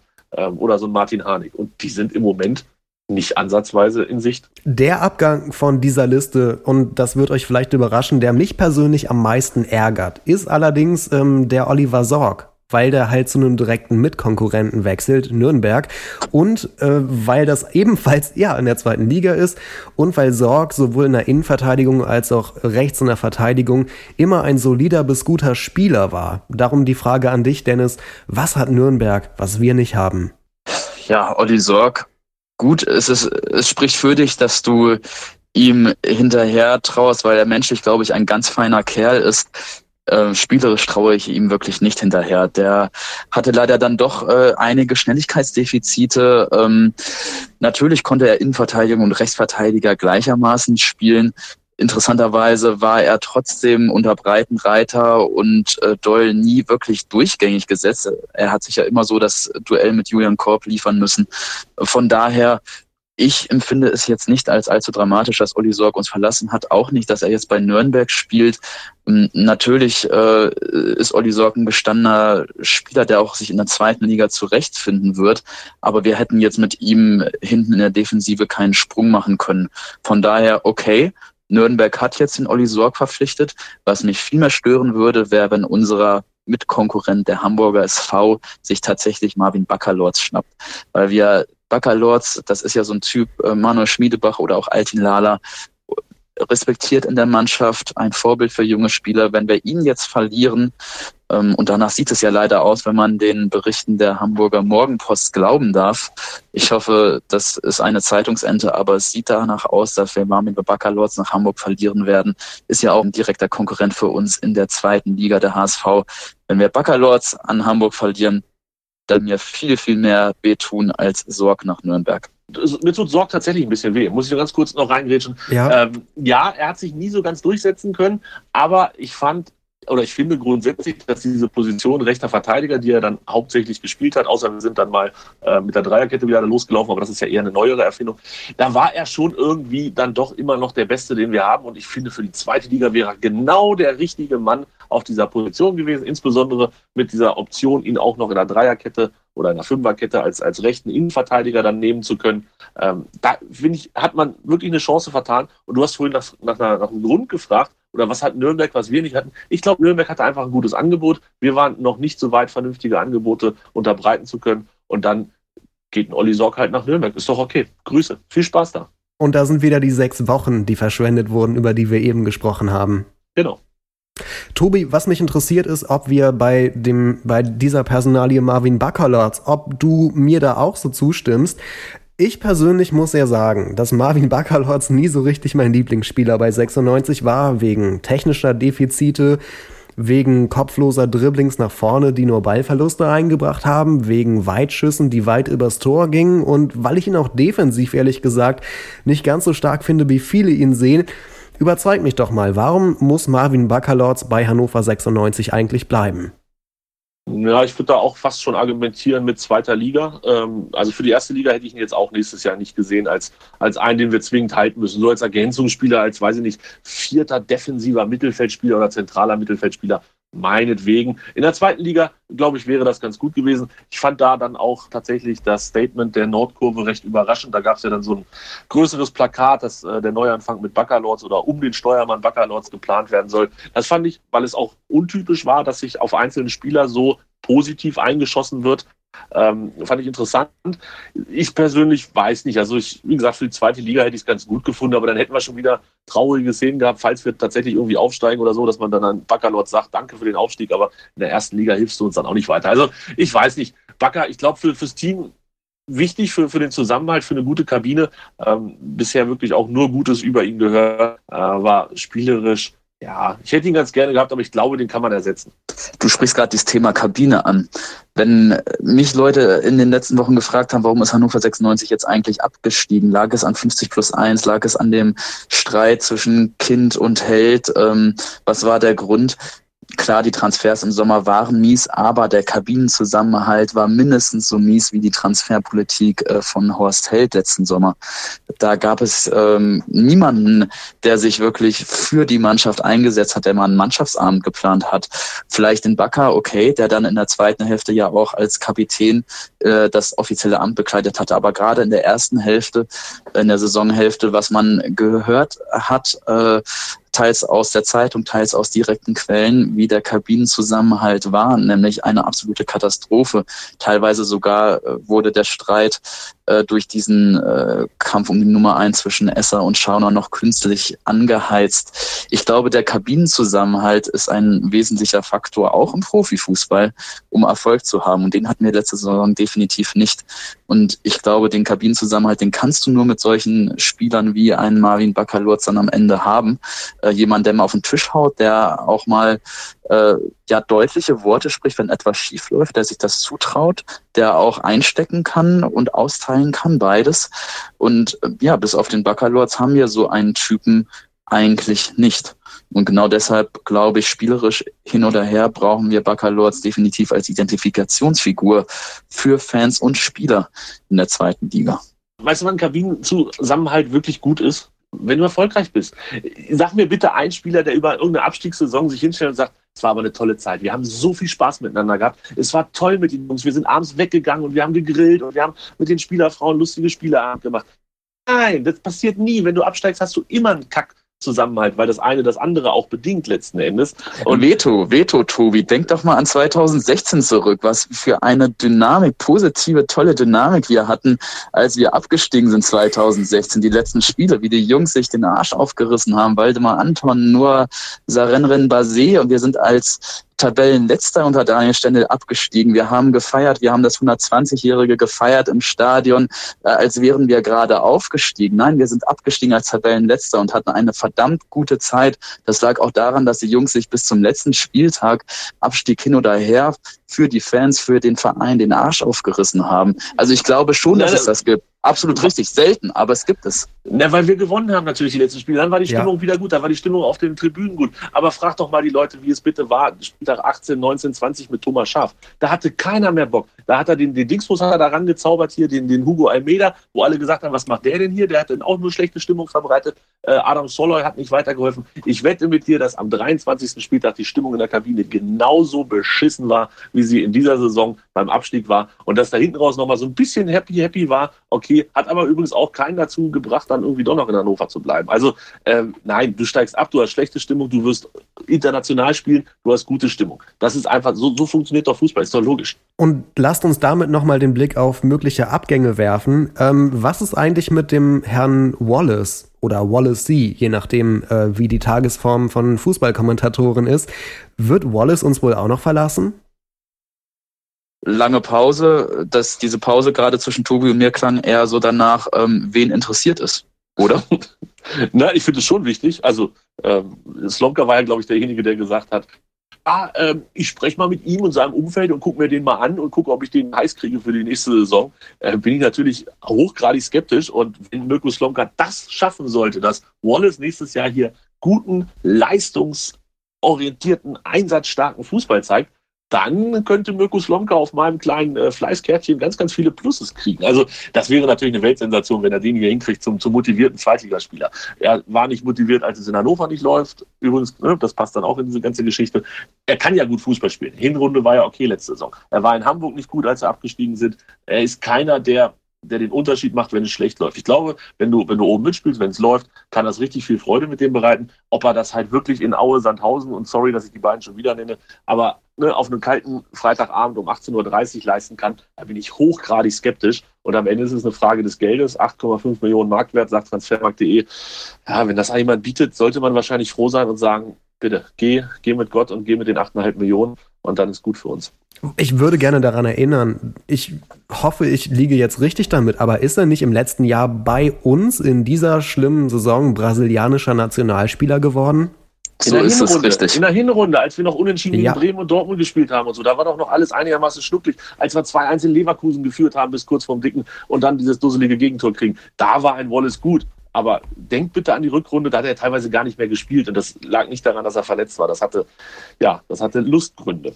Ich denke halt daran, äh, dass ein brasilianischer Nationalspieler relativ selten nur bei Hannover 96 spielt und wünschen mir wahrscheinlich im Hinterkopf, dass wir äh, einen, ähm, ja, einen Wallace wieder in dieser Position irgendwann sehen, dass er gut genug ist, um in so eine brasilianische Nationalmannschaft berufen zu werden, wobei das für einen Zweitligisten ähm, auch zweifelhaft ist, ob das passiert. Gut, dann hätten wir immerhin drei Brasilianer in der zweiten Liga. Wer kann das schon von sich behaupten? Ne? Also neben Wallace ja dann hoffentlich auch Philippe, von dem ich persönlich sehr viel halte, aber an dem ähm, scheiden sich ja auch die Geister. Und unseren Rekordtransfer für 9,x Millionen. Ähm, Johnny genannt, manchmal liebevoll, manchmal spöttisch. Jonatas, äh, von dem man ja immer noch nicht so weiß, wird er noch jemals den Durchbruch in Hannover haben? Oder war das einfach wirklich ein Sümmchen von schlappen neun Millionen, was wir für ganz, ganz wenige Bundesligatore hochkant zum Fenster hinausgeworfen haben? Tobi, was denkst du? Ja, ich glaube, das ist der, der noch größere Pflegefall. Also der, der, der, der noch größere Job für Mirko Slomka, um das ein bisschen positiver zu formulieren. Also wenn, wenn Slomka den hinkriegt, dann ist die Seite in meinem Fleißkärtchen-Büchlein voll. Dann hat er so viele Pluspunkte dahin gekriegt, wie es man sich nicht vorstellen kann. Also Jonathas war ja der, und das ist ja dann tatsächlich auch rausgekommen, der, wenn er im Abschlusstraining nicht das Leibchen für die A11 hatte, der dann gesagt hat, mir zwickt's hier, mir tut's da weh. Das kann passieren, natürlich, so eine Spontanverletzung habe ich auch des Öfteren. Ähm, aber das ist natürlich, der, der ist ja hochgradig daneben, der Typ. Also mit dieser Einstellung bist du weder in Hannover noch in Hamburg noch in irgendeiner dritten, ersten oder fünften Liga richtig. äh, das ist eine Vollkatastrophe. Und wenn Mirko Slomka das hinkriegt, dass Jonathas hier mit Bock an die Geschichte rangeht, und jetzt habe ich Bock tatsächlich gesagt und sehe Thomas Doll vor mir, jetzt ist mir ganz schwindelig, ähm, dann, dann, Hut ab, aber ich glaube, ich glaube nicht, dass das funktioniert. Und äh, man sollte zusehen, dass man ja, mindestens einen, Wallace, Jonathas, dass man einen von den beiden nochmal irgendwie zu einer Mark 50 umwandeln kann, damit man auch nochmal vielleicht einen Spieler verpflichten kann. Tatsächlich ähm, möchte ich aber Jonathas hier nochmal ganz kurz in äh, Schutz nehmen, auch vor den ganzen Hasstiraden, den ich, die ich so in den letzten, äh, in den letzten Monaten gehört habe gegen ihn. Er hatte, muss man so, so abgedroschen wie es klingt, sehr große familiäre Probleme in der Heimat in Brasilien. Das lag an, an, an Krankheit und an Todesfällen in der Familie. Und ich glaube, er war geistig, hat er sich ganz stark dahin zurückgewünscht, um bei seiner Familie zu sein und war mental gar nicht auf dem Platz, weil er eben in einer absoluten emotionalen Ausnahmesituation war. Ich doch irgendwie sehr gespannt, ob nicht vielleicht doch noch etwas mit ihm fußballerisch möglich sein wird. Ich glaube, mental war er durch die ganzen privaten, familiären Probleme bedingt einfach nicht auf der Höhe. Er ist doch da zurück nach Brasilien. Und dann haben wir ihn wiedergeholt, weil es da auch nicht lief, überraschenderweise. Also ja. Äh, vielleicht liegt es natürlich, ich habe auch gehört, was da passiert ist und das ist alles nicht schön und das wünscht man auch keinem, aber vielleicht liegt es auch ein bisschen mehr an ihm als an dem ganzen Drumherum. Vielleicht auch das Zusammenspiel von beiden Faktoren. Wir werden es sehen. Dann lass uns doch mal aus dem Sturm schnell in die Innenverteidigung wechseln. Wie realistisch hältst du das, ähm, Tobi, dass Waldemar Anton uns auch in der zweiten Liga weiterhelfen wird? Na, weiterhelfen würde er uns natürlich, aber ich glaube nicht, dass er bleibt. Waldemar Anton will weg, das hat er gesagt, das hat er sagen lassen. Ähm, und dann gibt es den alten weisen Spruch, Reisende soll man nicht aufhalten. Und es ist, glaube ich, auch insbesondere im Fußball nicht gerade sinnvoll, Reisende aufzuhalten. Natürlich wird das die Riesenlücke sein, oder nein, eine der drei großen Lücken sein, vermutlich, wenn jetzt auch noch Waldemar Anton uns verlässt. Aber ähm, wenn Waldemar Anton hier nicht mit Bock und Herz an die Sache rangeht, dann ist das ein dickes, dickes Problem. Und ähm, ich, ich tue mich sehr, sehr schwer, äh, mit der Vorstellung, dass er hier bleibt, nachdem er solche Aussagen getätigt hat, dass er gerne äh, wechseln würde. Und er ist natürlich klar, er will Bundesliga spielen, er ist U21-Nationalspieler, der will dann den nächsten Schritt machen und so weiter und so fort. Ihr könnt euch das alles vorstellen, was in dem Kopf von dem Jungen vorgeht. Und dass da zweite Liga, das zweite Mal zweite Liga mit Hannover 96 nicht vorteilhaft für die Karriere ist, wissen wir auch alle. Also ich, ich sehe das ziemlich kritisch mit Anton. Am Ende hoffe ich einfach, dass und jetzt tut es mir leid, dass ich das sagen muss, dass Martin Kind am Ende des Tages sagt, nee, ist mir zu wenig Geld, der bleibt bei uns. Mhm. Tatsächlich, ähm, Waldemar Anton hat ja absichtlich auf eine Ausstiegsklausel damals verzichtet bei der Vertragsverlängerung, als er in einer Position war, eine Ausstiegsklausel zu fordern, weil es so gut für ihn lief. Ähm, damals hat er gesagt, ich habe so viel Bock auf Hannover 96. Ich verdanke diesem Verein so viel. Ich verzichte auf eine Ausstiegsklausel, einfach als Zeichen an die Fans, an das Umfeld, an den Verein. Ich lebe Hannover, ich bin Hannover, ich bleibe Hannover. Und ganz spannend, diese Gerüchte um Waldemar Antons Wechsel ich glaube tatsächlich, bisher hat er es noch nicht selbst in den Mund genommen. Man hört immer nur so die Gerüchte, dass er unbedingt weg will. Dann wird da irgendein Berater äh, zitiert in irgendeiner Zeitung, der gesagt haben solle, dass Anton im Falle eines Abstiegs weggehen wolle. Ich traue dem noch nicht so ganz. Also ich glaube tatsächlich, dass bei Waldemar Anton durchaus auch ein bisschen ja, Bock, sorry Tobi, äh, noch da ist in der zweiten Liga auch für Hannover zu spielen. Ja, ja, ich glaube, Anton ist schlau genug, sich selber öffentlich nicht zu äußern. Ähm, so, so klug ist er, definitiv. Ähm, aber es wäre ja nicht der erste Fußballer, der das, was vor einem, vor zwei Jahren als Treuebekenntnis noch ähm, super war und, und die Fans haben geklatscht und sich das Trikot gekauft, ein, zwei Jahre später genauso viel wert ist wie das Papier, wo es drauf stand. Warten wir es ab. Aber schön wäre es, wenn er bleibt. Dann hätten wir zumindest eine vernünftige Innenverteidigung. Wenigstens etwas. Ja, wen denn noch? Also siehst du noch jemanden? Eles. Siehst du Elis als, als tauglichen Zweitligaspieler? Ich persönlich. Ja, schön, schön, dieser Name, aber ähm, wenn er denn fit ist, unser Philippe, oder? Du kannst mit Philippe nicht planen, das funktioniert nicht. Du, kannst, du musst Philippe als fünften Innenverteidiger, gerne, aber nicht als dritten, zweiten oder noch schlimmer als, als besten Innenverteidiger. Das funktioniert nicht. Du kannst doch nicht mit Philippe planen. So verrückt ist doch bitte keiner. Der ist ja schon wieder verletzt, der arme Junge. Wir haben übrigens noch Timo Hübers, da darf ich auch noch mal dran erinnern. Der was war die ganze letzte Saison? Verletzt. Richtig. Und dann hast du Philippe und Hübers und Elis, der gar nicht gespielt hat und mehr in Kroatien war als irgendwo anders. Im Moment sehe ich keine Innenverteidigung bei uns. Gar keinen. Gut, man sieht jetzt aber auch bis auf Weidern keinen Sturm und ein Mittelfeld haben wir auch nicht. Also eigentlich haben wir, glaube ich, vier Torhüter, wenn ich es richtig zusammengefasst habe. Ne? Wir haben Schauner, Esser, Weinkauf ähm, und sein Radlinger. Ja, vier Torhüter, da steht doch äh, hinten, ist ja quasi eine Viererkette nur, nur bei uns im Tor halt. Ist doch super. Jogi Löw ist damals Weltmeister geworden mit 23 Innenverteidigern ohne linken und rechten Außenverteidiger. Ist doch auch super. Ist auch ein Plan. Schatz, ich bin neu verliebt. Was? Da drüben. Das ist er. Aber das ist ein Auto. Ja, eben. Mit ihm habe ich alles richtig gemacht. Wunschauto einfach kaufen, verkaufen oder leasen. Bei Autoscout24. Alles richtig gemacht.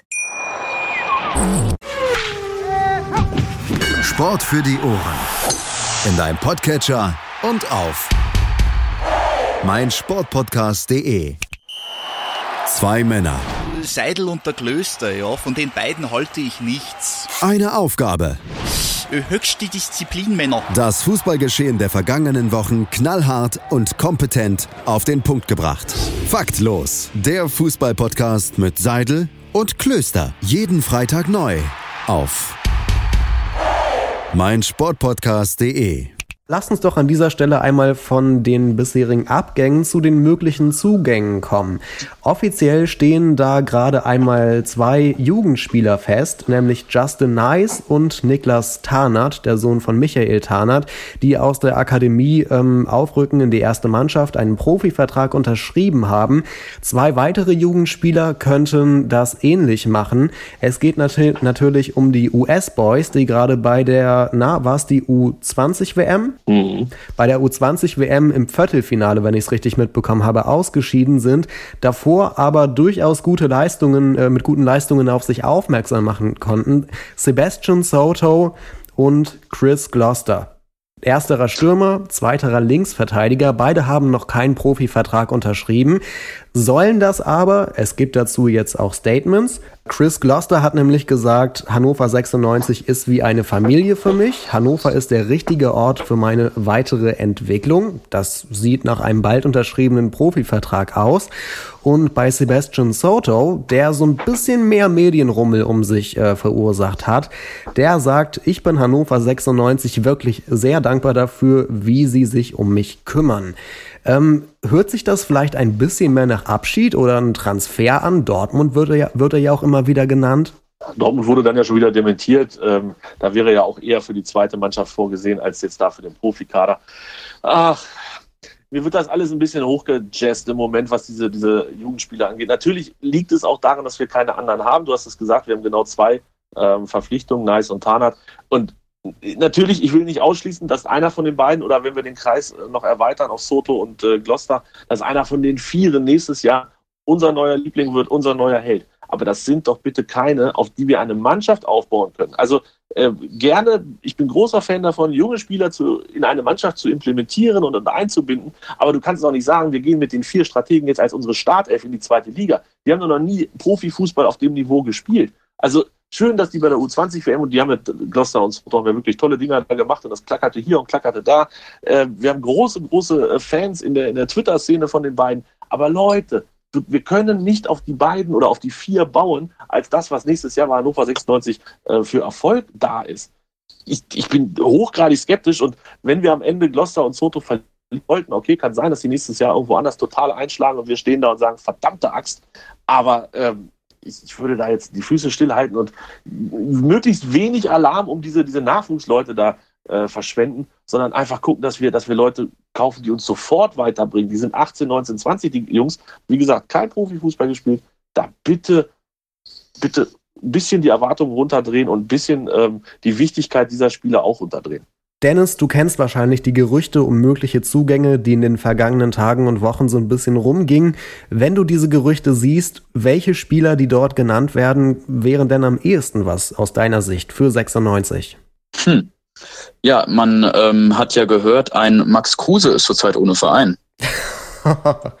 der wird okay, Irony off. oder so. Also, ähm, wenn der tatsächlich jetzt von Werder Bremen äh, freiwillig nach Hannover kommen würde in die zweite Liga und vielleicht ja dann auch noch seinen Buddy Martin Harnik als Backup-Stürmer mitbringt, ja, ich glaube, ich würde die beiden persönlich ähm, abholen. Gut, ich habe zwar kein Auto, aber vielleicht würde ich sogar nach Bremen laufen dafür.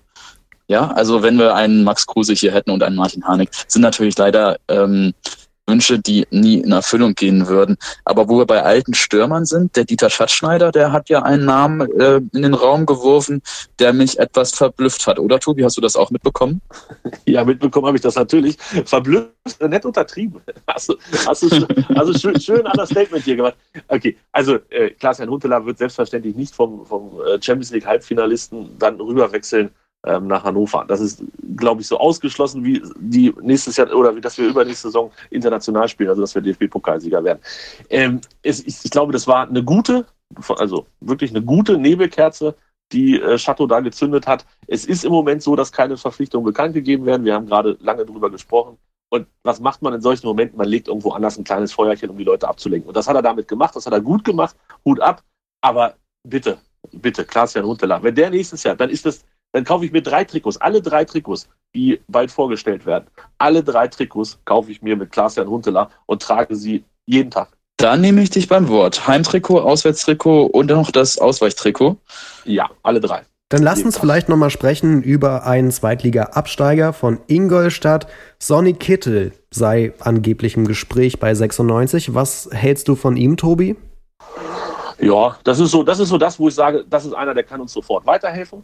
Ähm, klar, muss ein bisschen passen, Geld und, und solche Geschichten, aber ähm, allen voran ist das einer, der weiß, was passiert in der zweiten Liga, der äh, ist, glaube ich, zumindest das, was man jetzt so gehört hat, ist natürlich auch mal schwierig, da Spieler von anderen Vereinen ähm, komplett zu beurteilen. Ist, ist ein ganz guter Typ, der würde hier ganz gut reinpassen, ähm, ist noch nicht zu alt.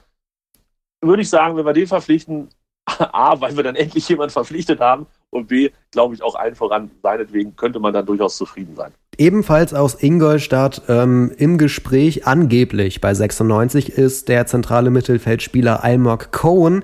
Dennis, hast du zu ihm eine Meinung? Ich habe vor allem die Meinung, dass wir einen zentralen Mittelfeldspieler dringend gut gebrauchen könnten. Also einen, der auch wirklich das Spiel ankurbeln kann. Wir werden ja in der zweiten Liga in der Position äh, sein. Tobi, du hast das vorhin schon sehr schön umschrieben. Aue und Sandhausen, die werden uns nicht pressen, totpressen, bis es nicht mehr geht, sondern die werden darauf warten, dass wir kommen, dass wir das Spiel machen. Also wir müssen das Spiel machen. Wir können nicht mit einer 10 Sekunden Überfallregel darauf hoffen, dass wir in der zweiten Liga damit Tabellenerster werden. Wir sind gezwungen, auch vorne spielerisch richtig, richtig gut zu sein. Und natürlich haben wir einen Linden Meiner, wir haben ähm, Muslia, Maslaya, wie spricht man Muslia. ihn eigentlich aus? Aber alles keine, alles keine zentralen Mittelfeldspieler. Leider diesen Namen nicht oft gehört ähm, bei Sky. Also er hat für mich nee. viel zu selten gespielt letzte Saison. Deshalb habe ich jetzt auch seine Aussprache gar nicht richtig parat. Nichtsdestotrotz, wir brauchen da jemanden, der ein bisschen im zentraloffensiven Mittelfeld die Zügel in der Hand halten kann. Warum nicht? Also ich freue mich eigentlich über nahezu jeden Namen, der jetzt verkündet wird.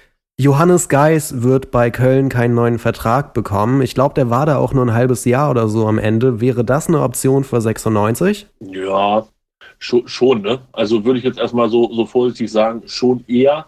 Ähm, aber ja, auch ja, ich glaube, ich bin da wirklich bei Dennis und, und sage, ey, Hauptsache, wir haben jetzt erstmal so ein, zwei, damit man dann irgendwann auch weiß, wo die Lücken sind, die noch geschlossen werden müssen. Also ich stelle mir das ja tatsächlich so vor, dass ähm, Mirko Slomka und Jan Schlauder vor einem großen, großen Board stehen, wo ähm, die Positionen, die Mirko Slomka so ganz gerne besetzt sehen möchte, doppelt in der Regel äh, sind. Und da müssen doch eigentlich nur weiße Flecken sein. Nur.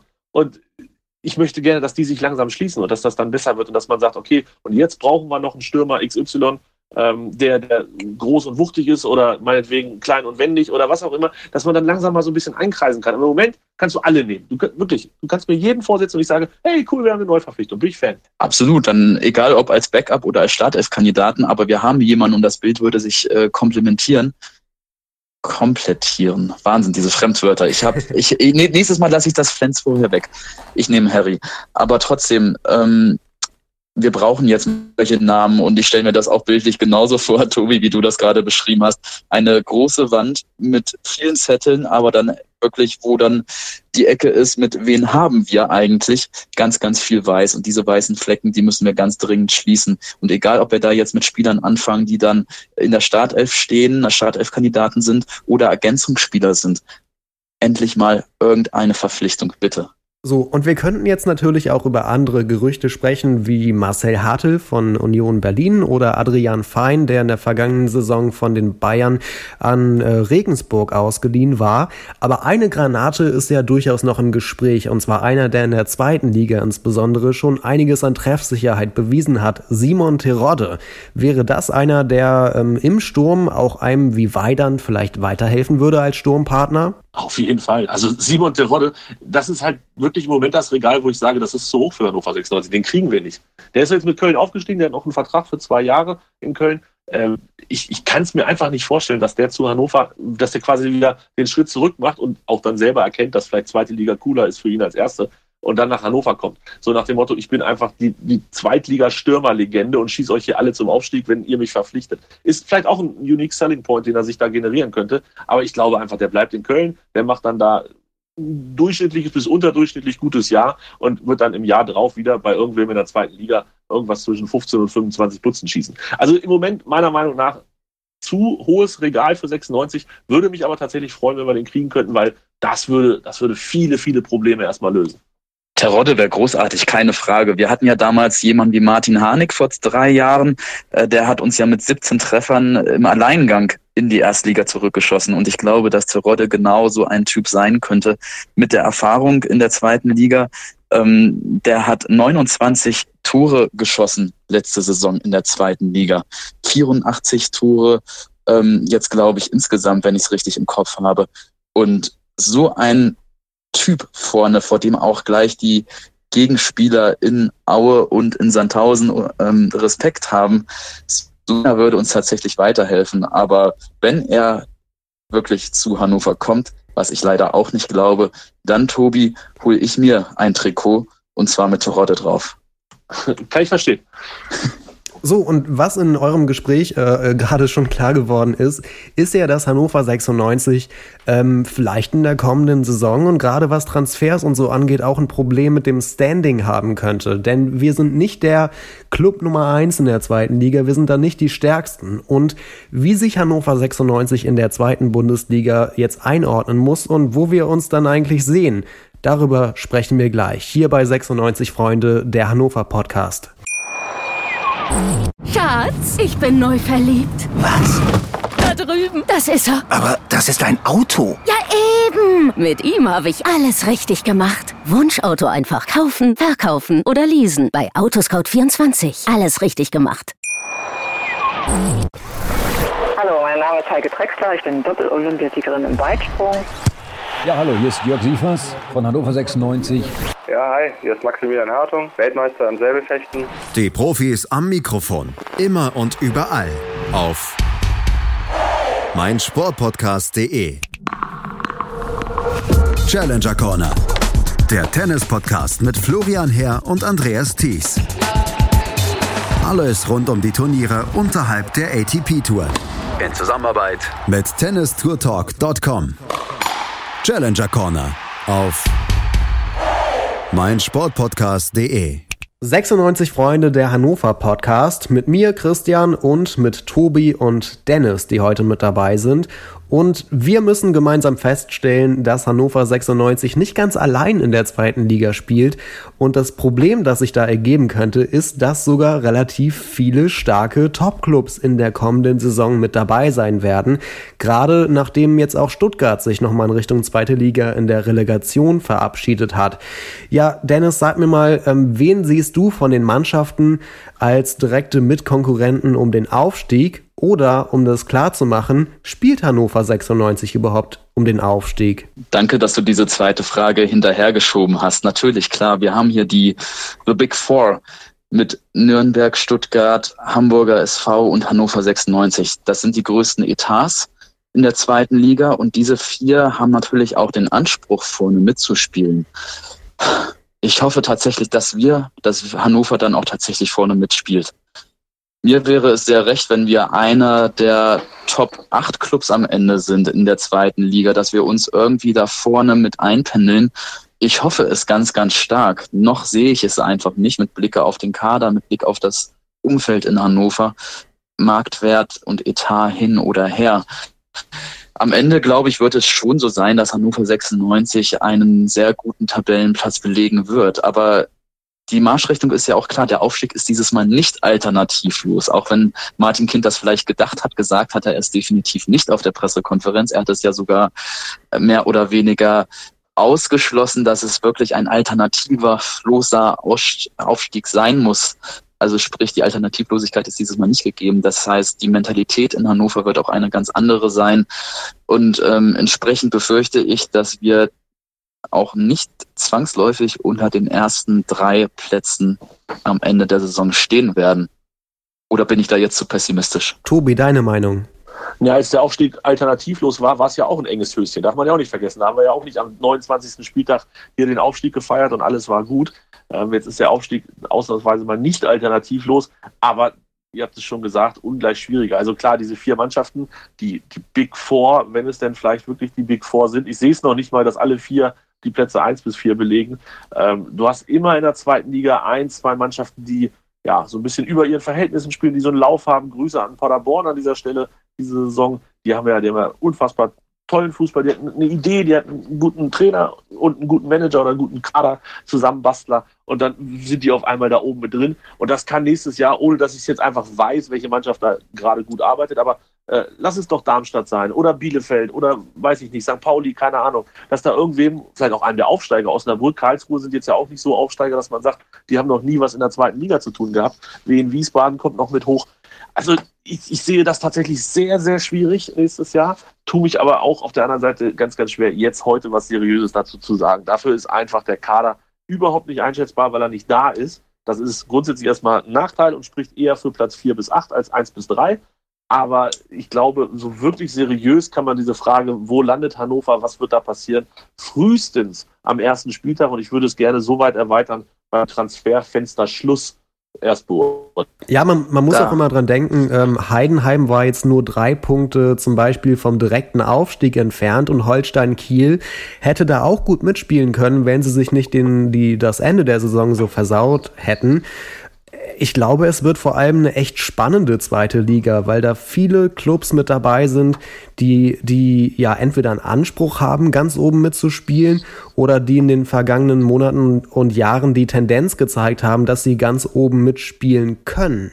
Das wird auf jeden Fall die stärkste zweite Liga aller Zeiten. Ja. Mittlerweile klingt das ja etwas abgedroschen, weil wir das gefühlt jedes Jahr sagen, aber dieses Jahr ist es einfach so. Das ist die stärkste zweite Liga aller Zeiten. Gerade auch, wenn ich mir nochmal angucke, dass wir mit St. Pauli, mit Holstein Kiel da zwei Mannschaften haben, die ich auch sehr weit wieder vorne sehen werde, dass wir mit Osnabrück einen verdammt starken Aufsteiger haben, der möglicherweise durch die Euphorie noch so weit äh, ganz nach oben getragen wird wie Paderborn äh, letztes Jahr. Also tatsächlich wird das eine großartige zweite Liga werden. Ich freue mich persönlich sehr auf die ganzen Nordduelle, die wir haben. Wir haben die Spiele gegen Osnabrück, gegen Holstein Kiel, gegen St. Pauli und ähm, ja, allein schon hier im Norden die Mannschaften zu haben. Hamburger SV habe ich vergessen, ne? Ist so ungewohnt. Aber ähm, auch den HSV, so viele schöne Nordduelle, das macht doch richtig Spaß. Sollen wir vielleicht noch mal kurz über den HSV reden? Wir sind ja, ähm, je nachdem welchen Fan man fragt, entweder freundschaftlich oder feindschaftlich mit dem HSV immer verbunden irgendwie. Ähm, denkt ihr überhaupt, dass der, nachdem jetzt der Aufstieg, der Wiederaufstieg verpasst wurde, denkt ihr, dass der HSV überhaupt ganz oben mitspielen kann? Tobi? Ich würde ihn nicht unterschätzen. Also ich glaube, das wäre grob fahrlässig, wenn man ähm, sagt, der HSV hat nicht das Ziel aufzusteigen oder der HSV wird keine Rolle spielen, wenn es darum geht, aufzusteigen. Ähm, das ist einfach trotz jetzt einem Jahr zweite Liga wirtschaftlich ähm, so, so mit das Größte, was du da vielleicht Stuttgart noch dran gehängt ähm, in der zweiten Liga hast. die haben auch schon ein, zwei, drei Neuverpflichtungen, wenn ich das richtig im Blick habe. Ähm, die haben nämlich in der zweiten Liga sich so ein bisschen eingekauft. Und das ist, da klug. Und natürlich wollen Spieler von Bochum oder von St. Pauli, von St. Pauli nicht zwingend, aber von Darmstadt und Holstein Kiel gerne zum HSV gehen. Da wird ein bisschen mehr bezahlt als im Rest der zweiten Liga. Und deshalb hat der HSV, glaube ich, relativ viel schon richtig gemacht. Und ich bin gespannt, in welche Richtung sich das entwickelt beim HSV. Könnte mir vorstellen, dass die am Ende dann sagen, ja, wir brauchten ein bisschen Anlauf, aber so schwierig war es dann doch nicht mit dem Aufstieg. Und sie haben natürlich, das muss man sagen, Hamburger SV hat zwei absolute Hammer Typen ganz an der Spitze des Vereins. Also ich meine den Sportdirektor Jens Bolt, den wir ja auch alle gerne in Hannover gesehen hätten, und Dieter Hecking, ein sehr guter Bekannter von uns. Ich glaube, die im Zusammenspiel, ähm, die werden jetzt einen guten Kader für den Hamburger SV formen. Ganz kurz nochmal zur Diskussion Freundschaft, Feindschaft. Ich bin immer etwas enttäuscht, wenn ich höre, äh, dass man tatsächlich feindschaftlich verbunden äh, sich fühlt zum Hamburger SV. Ich weiß nicht, woher das kommt. Vielleicht so dieser Neid auf die große Stadt im Norden, die sich natürlich auch immer selbst als die wichtigste und schönste Stadt der Welt empfindet. Ähm, vielleicht könnte das ich der Punkt eigentlich sein, schön, woher das die, kommt. Aber gut. Ja, vielleicht genau. Das, das kann natürlich sein, die, die Selbstempfinden der Hamburger ähm, möglicherweise, dass das so ein bisschen Reaktanz, ein bisschen ähm, ja, negative Reaktionen hervorruft. Nichtsdestotrotz, diese Fanfreundschaft, die gab es ja über Jahre zwischen Hamburger SV Arminia Bielefeld und Hannover 96. Nachdem, wie ich die Fanszenen verfolge, ist die Fanfreundschaft zwischen HSV und 96 sehr stark eingeschlafen. Aber trotzdem finde ich es doch schön, irgendwie zu einem Verein richtig freundschaftlich im Norden verbunden zu sein, nachdem wir uns ja jetzt mit sowohl mit Werder Bremen, mit den Fischköppen, als auch natürlich mit Peine Ost äh, ganz und gar nicht freundschaftlich verbunden fühlen. Wenigstens ein Nordverein, wo wir sagen, da freuen wir uns darauf, dass wir bei denen zu Gast sein dürfen. Dennis, an dich die Frage, wie verkraften unsere beiden Mitabsteiger Stuttgart und Nürnberg denn diesen Abstieg und wie werden die in der zweiten Liga ankommen? Es ist ja ein absolutes Kuriosum, wenn wir uns anschauen, Stuttgart und Hannover, wie wir die gleichen Wege gegangen sind. Wir sind abgestiegen gemeinsam 2016, sind gemeinsam aufgestiegen 2017, haben ganz knapp die Klasse dann doch am Ende gehalten 2018 und jetzt der bittere Weg wieder runter in die zweite Liga 2019. Vielleicht auch beide Mannschaften wieder hoch in die erste Liga 2020. Ich würde es mir wünschen, ich könnte es mir auch sogar irgendwo vorstellen, weil Stuttgart definitiv oben mitspielen wird. Wenn wir dann bei Hannover noch einen vernünftigen Kader zusammenbekommen, dann sollte das zumindest möglich sein. Nürnberg kann ich schwer einschätzen, ganz ehrlich meine Meinung. Ähm, eine, eine klassische Fahrschulmannschaft Nürnberg wissen wir, wenn wir in die Historie blicken, für die ist es kein Drama, dass man abgestiegen ist. Die kennen sich schon in der zweiten Liga aus mit der Mentalität. Ähm, ähm, da wird das Umfeld sehr ruhig weiterarbeiten, tut es ja auch, wenn man nach Nürnberg blickt. Für die ist das jetzt keine absolute Katastrophe, dass man abgestiegen ist. Ähm, nichtsdestotrotz ist Nürnberg jetzt nicht für mich die absolute Spitzenmannschaft in der zweiten Liga, kommt für mich eher an vierter Stelle in den Big Four. Gut, ich glaube, damit haben wir so ein bisschen den Abschluss gefunden und haben schon mal einen ersten Blick geworfen, wie die Situation in der zweiten Liga in der kommenden Saison für uns, für die Roten sein wird. Und ich glaube, das ist auch ein guter Abschluss für die Sendung. Ich bedanke mich beim bisherigen Moderator von Hannover Lieb, dem Tobi. Vielen Dank für die Einladung. Und ich sage danke an Dennis Draber, den Gründer von 96freunde.de. Danke, dass du mit äh, dabei warst heute. Sehr schön, hat mich gefreut. Ich würde vorschlagen, den nächsten Podcast nehmen wir auf, wenn, ähm, ja, am besten, wenn irgendwie so halbwegs ein Kader zusammengestellt ist und ein paar Namen bekannt sind, über die man reden kann. In schon einer Woche soll Trainingsstart sein. In schon einer Woche sollten theoretisch einige neue Namen äh, bei 96 auf der Kaderliste stehen. Ich persönlich glaube ja nicht so richtig daran und denke, dass wir viel Altes erstmal noch wiedererkennen werden beim Trainingsstart. Ähm, aber ja, die nächste Podcast-Folge dann, wenn es überhaupt mehr zu berichten gibt. Wir werden sehen, wann. Danke an euch fürs Zuhören, fürs Einschalten und bis zum nächsten Mal. Ich bin euer Christian. Ciao. Schatz, ich bin neu verliebt. Was? Da drüben. Das ist er. Aber das ist ein Auto. Ja, eben. Mit ihm habe ich alles richtig gemacht. Wunschauto einfach kaufen, verkaufen oder leasen. Bei Autoscout24. Alles richtig gemacht. 96 Freunde, der Hannover Podcast mit Christian Herde und Dennis Draber. Auf meinsportpodcast.de. Drüber gehalten. Der Ostfußball-Podcast. Alles, was es über den Fußball im Osten zu berichten gibt. Und kurios. Wir haben jahrelang drauf gewartet. Ernst. Habe ich noch nicht erlebt, sowas dreckig. Schicken Sie mir einen Chefredakteur, wie können Sie mich überhaupt sowas ansprechen? Unfair. Also nichts, da kriegst du ja so ekliges Tor und dann verlierst du das Spiel. Oder lustig. Ich pack dich doch gar nicht an. Und dann habe ich ihn eine gezimmert. Drüber gehalten. Der Ostfußball-Podcast mit Kevin Albrecht und Tobias Gebler auf mein Sportpodcast.de. Schatz, ich bin neu verliebt. Was? Da drüben. Das ist er. Aber das ist ein Auto. Ja, eben. Mit ihm habe ich alles richtig gemacht. Wunschauto einfach kaufen, verkaufen oder leasen. Bei Autoscout24. Alles richtig gemacht.